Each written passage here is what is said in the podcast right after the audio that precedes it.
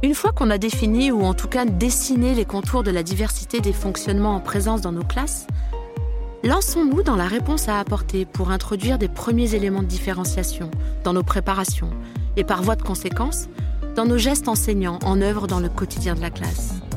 Bienvenue dans ce nouveau numéro d'être prof le podcast.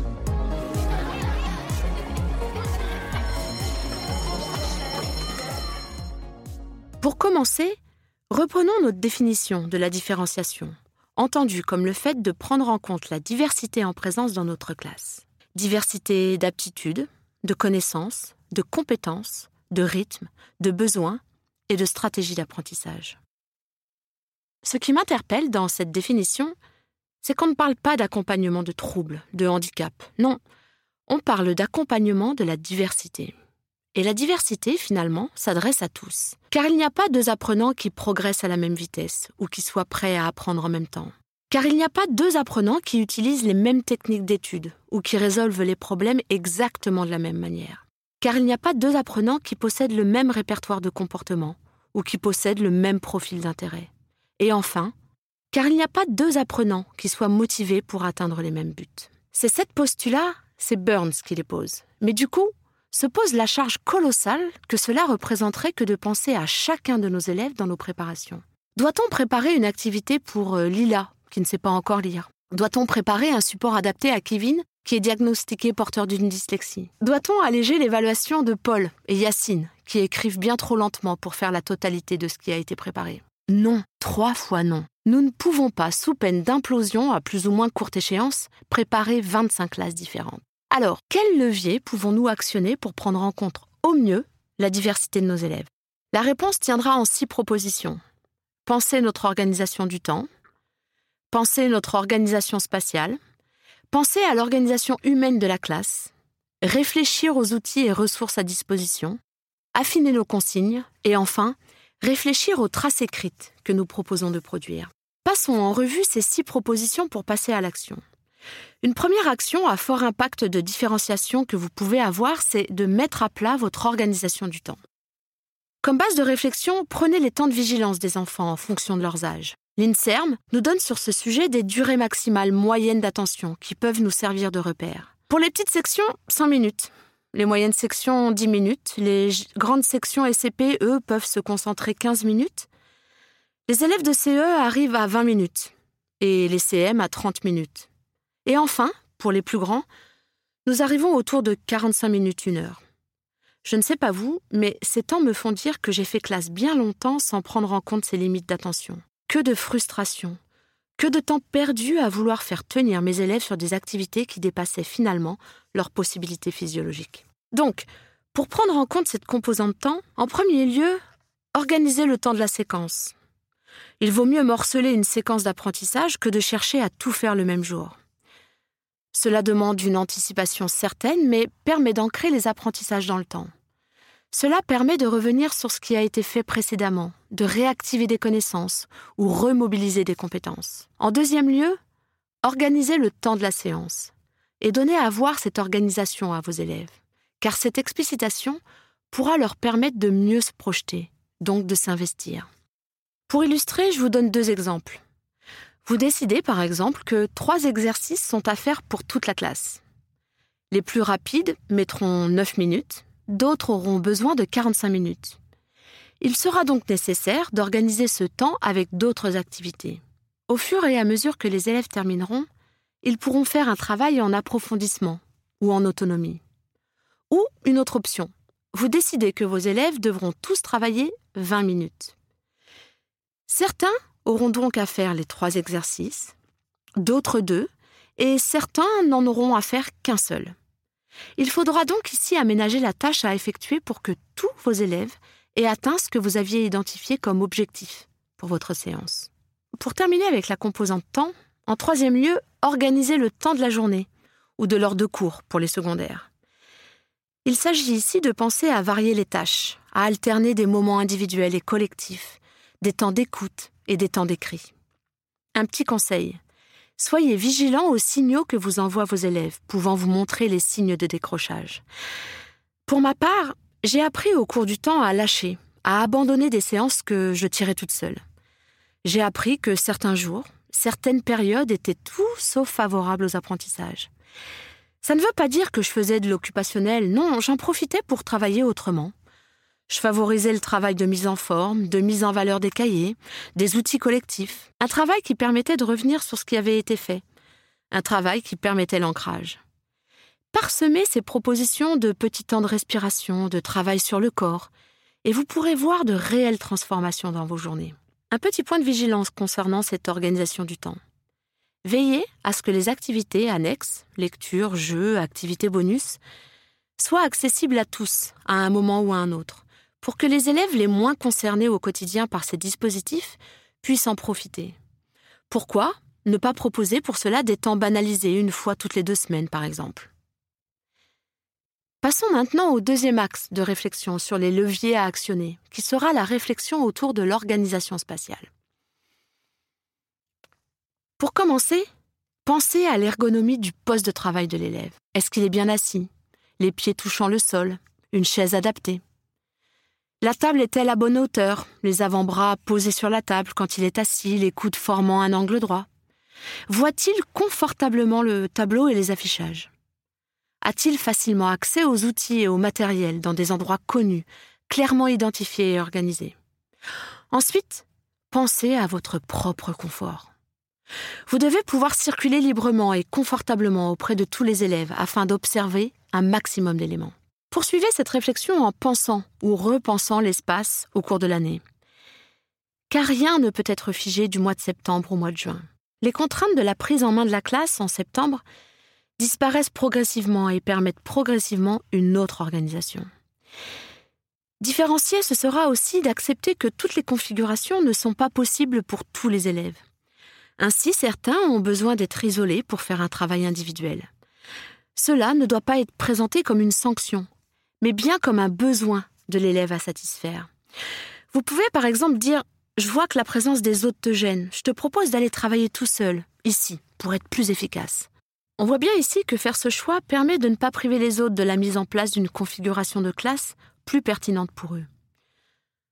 Vous pourrez aussi être attentif à changer régulièrement votre plan de classe et ne pas imposer toute l'année aux élèves les plus calmes et plus silencieux de supporter à leur côté les élèves les plus agités et bruyants. Et pour finir avec la composante espace, organisez-le pour qu'il puisse varier au cours d'une même journée, d'une même heure de cours. Plusieurs organisations spatiales peuvent ainsi se côtoyer dans la classe et peuvent apporter de la souplesse lors de certaines activités. Par exemple, certaines tables peuvent être euh, par quatre et d'autres en L et d'autres en formation autobus. Les élèves sont à une place dédiée en fonction de leur capacité la majorité du temps. Mais lors de la mise en place d'ateliers ou de groupes de travail, ces espaces seront occupés par d'autres élèves en fonction des contraintes. J'adore pour ma part changer de configuration au cours de la journée. Rien que de bouger physiquement permet une petite pause, permet de faire peau neuve, recentre l'attention et permet donc à chacun de profiter autrement d'un temps d'apprentissage ou d'activité. On est bien dans notre enjeu de différenciation, faire que la diversité soit accueillie. Passons au troisième axe de réflexion, qui est celui de l'organisation humaine de la classe. Dans la classe, la ressource humaine ne se limite pas à l'enseignant, et ça, on l'oublie bien trop souvent. Et pour vous, Qu'en est-il? Envisagez-vous la ressource élève dans votre quotidien? Envisager les élèves comme des ressources à part entière, ce n'est pas vous décharger, car vous verrez que de leur permettre de travailler en interaction peut leur donner l'occasion de se confronter à d'autres manières de penser, et donc d'affûter leur propre manière de penser. Une autre manière d'interagir lorsque l'écart entre les connaissances des élèves est trop importante sera le tutorat. Tutorat qui demande bien sûr un apprentissage spécifique. La ressource enseignante, c'est-à-dire vous, reste bien sûr centrale, car c'est vous qui créez un groupe de besoins autour de problématiques communes que vous aurez identifiées. C'est vous qui circulez pour aller voir les élèves qui peuvent le plus souvent avoir besoin d'un étayage. C'est vous qui circulez pour observer et affiner votre connaissance des profils des élèves. Et bien sûr, c'est vous qui vous rendez disponible pour ceux qui souhaitent votre intervention. Un petit point de vigilance ici. Veillez à donner de votre temps privilégié à tous, et pas seulement ceux et celles qui seraient le plus en difficulté. Nous voilà au quatrième levier à actionner pour différencier dans sa classe, qui est celui des outils et ressources mis à disposition. L'utilisation d'outils spécifiques doit permettre aux élèves de mieux gérer les difficultés rencontrées, et ainsi, quelles que soient les difficultés, de devenir plus autonomes dans leurs tâches. Ces outils, pour qu'ils remplissent leur rôle d'étayage, doivent être présentés, construits en lien étroit avec les élèves, et surtout, un vrai temps d'appropriation et d'explicitation des possibilités d'utilisation doit être proposé. Dans ma classe multiniveau, c'était une nécessité de construire ces outils pour me dégager de la responsabilité, du temps, sous peine d'explosion. Si vous m'aviez vu au début de cette expérience, seul au milieu de 17 élèves de 3 à 11 ans, un emploi du temps ficelé dans lequel tout était minuté. Au bout de deux mois, sur ce rythme, j'ai compris que tout cela était tout sauf constructif. Tout reposait sur mes épaules, et du coup, la promesse de rendre les élèves autonomes, responsables de leur parcours et de leurs apprentissages, n'était pas tenue. Je me suis donc mise à construire avec chacun les outils dont ils avaient besoin. Un classeur, cahier mémoire pour l'un, dans lequel les traces écrites étaient construites avec l'élève, à portée de main, dans toutes les phases de l'apprentissage, parfois même lors de l'évaluation. Des dictionnaires pour d'autres, tableaux de conjugaison, calculatrices, matériel de numération, à portée de main et en accès libre, dans la classe. Des grilles d'auto-évaluation pour certains, construites par et avec eux, qui leur permettaient la relecture en production d'écrit ou en dictée, qui explicitaient des procédures en technique opératoire, qui gardaient mémoire des étapes pour réaliser un problème, qui guidait les révisions ou bien qui listait des choses à savoir pour une évaluation. Ce peut être aussi des caches pour diminuer le nombre d'informations et cibler le regard, mais aussi des outils numériques qui permettent d'enregistrer la parole et la rendre consultable à l'envie par tous les élèves ou par un groupe désigné. Et bien sûr, le traitement de texte qui peut être utilisé en cas de difficulté graphique importante.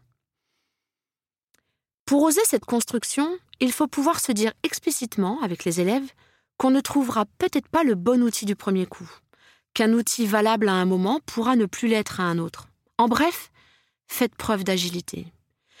Une capacité de base à la différenciation. Nous continuerons notre exposé avec le travail autour des consignes, qui seront un levier efficace de différenciation. Je vais vous proposer ce que je pourrais appeler mes règles d'or d'une consigne efficace, avec quatre questions questions qui permettront de tester votre consigne. Première question. Pourquoi ce travail? Quel est l'intérêt pour l'élève? Qu'est-ce qui peut le mettre en appétit, en mouvement d'apprendre? Ça pourrait donner par exemple dans cet exercice qui vous permettra de vous entraîner et donc de maîtriser le présent de l'indicatif. Deuxième question à vous poser. Quoi faire? Là, c'est qu'est-ce que l'élève doit être capable de réaliser? Ça peut donner, par exemple, vous devez conjuguer les dix verbes proposés. Troisième question, comment faire et avec quoi? Dans quelles conditions matérielles et de temps? Je continue mon exemple. Ça donnerait en utilisant les connaissances que vous avez et les affichages. Vous avez 10 minutes. Et dernière question, quel est le degré d'achèvement ou de réussite souhaité ce qu'il faut faire pour que le travail soit considéré comme terminé et conforme au but recherché. Ça finit donc la consigne en disant Vous devrez aller à la ligne pour chacune de vos réponses. Notre consigne complète, ça donnerait ça. Dans cet exercice qui vous permettra de vous entraîner et donc de maîtriser le présent de l'indicatif, vous devrez conjuguer les dix verbes proposés en utilisant les connaissances et affichages que vous avez à disposition. Vous avez dix minutes vous devrez aller à la ligne pour chacune de vos réponses. Ce travail de formulation de consignes est à remettre sans cesse sur le métier pour trouver un équilibre entre trop expliciter et laisser trop de choses dans l'implicite. Essayez, testez, réécrivez. Et bien sûr, pour passer vos consignes, écrivez, parlez, questionnez pour vous assurer de sa compréhension. Utilisez des pictogrammes pour favoriser la lecture de certains quand ils seront seuls face à leur travail. Détachez bien les différentes phases pour faciliter la décomposition et planification de la tâche. Et pour finir, faites de ce temps un rituel avec des repères, des codes dans lesquels vos élèves pourront s'installer. Nous voilà au clair avec les consignes. Passons donc au dernier levier à actionner pour différencier, la trace écrite. Soyons clairs, on se doit de privilégier autant que possible des traces produites par les élèves. Premier conseil, Donnez plusieurs formes à une trace écrite. Certains préféreront des textes, d'autres des cartes mentales. Il est envisageable d'enregistrer des traces audio, d'utiliser l'outil numérique pour les produire. Des logiciels permettent même la transcription de l'oral à l'écrit pour des élèves en grande difficulté. Un deuxième conseil. N'hésitez pas à faire surligner, mettre en couleur. Finalement, tout ce qui pourra servir à l'appropriation de cette trace écrite, son utilisation et bien sûr sa mémorisation. La présence d'un lexique aura toute sa place à la fin d'une leçon, ainsi qu'un petit tableau de synthèse et d'auto-évaluation. Et pour finir, acceptez de différencier vos exigences de la trace autonome. Certains n'écriront que les mots importants, D'autres produiront une phrase-réponse en utilisant des mots donnés, d'autres pourront produire un petit texte. La leçon peut être photocopiée pour certains, à compléter ou à écrire entièrement. Un dernier conseil ici. Pensez en amont les éléments que vous souhaitez voir figurer dans la trace écrite, pour que le moment venu, vous puissiez ajouter votre contribution. Vous voilà à la tête d'un arsenal de huit possibilités pour introduire un peu de différenciation dans votre pratique. Commencez par un petit pas, puis faites-en deux. Ne vous lancez pas de front dans tous ces changements, mais inscrivez vos changements et vos projets de changement dans votre plan de période pour vous assurer de la réussite de ces changements. Prenez le temps aussi, encore et toujours, d'interroger vos élèves sur ce qu'ils perçoivent comme positif à ces propositions, pour vous ajuster si besoin. Et enfin, prenez le temps de noter le bénéfice de vos pratiques. Bonne exploration et n'hésitez pas à nous faire part de vos commentaires et retours d'expérience. Et à bientôt pour un nouveau numéro Être prof le podcast.